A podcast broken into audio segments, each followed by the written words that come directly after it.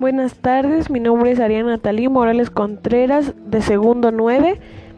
Pues este podcast se, va a referir a las características de las células procariotas y de las células eucariotas.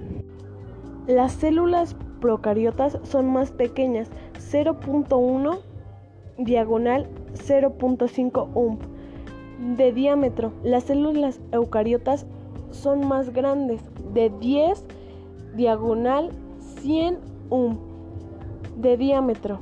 La distinción principal entre estos dos tipos de organismos es que las células eucariotas tienen un núcleo unido a la membrana y las células procariotas no.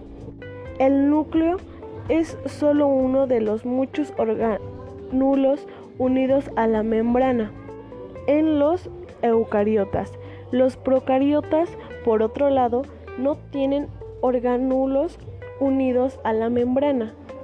Los orgánulos membranosos son las mesosomas.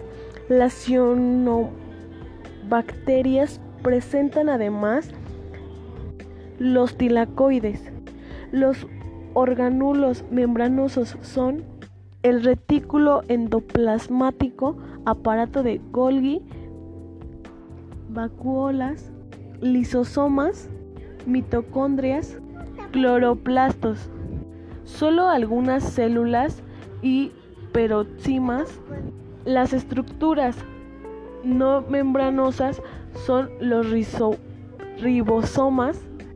Los tipos de organismos que están formados por este tipo de células son la célula de los animales, las plantas y los hongos son eucariotas, mientras que las bacterias las archea y las algas azul verdosas son miembros de, la, de las procariotas. Las mayores similitudes entre los tipos de células procariotas y eucariotas son ambos poseen ADN, ácido desoxirribonucleico como material genético. Ambos se encuentran rodeados por una membrana plasmática Ambos poseen ribosomas. Algunas procariotas presentan flagelos anclados a la membrana y a la pared celular. La función de estos es la locomoción de la célula.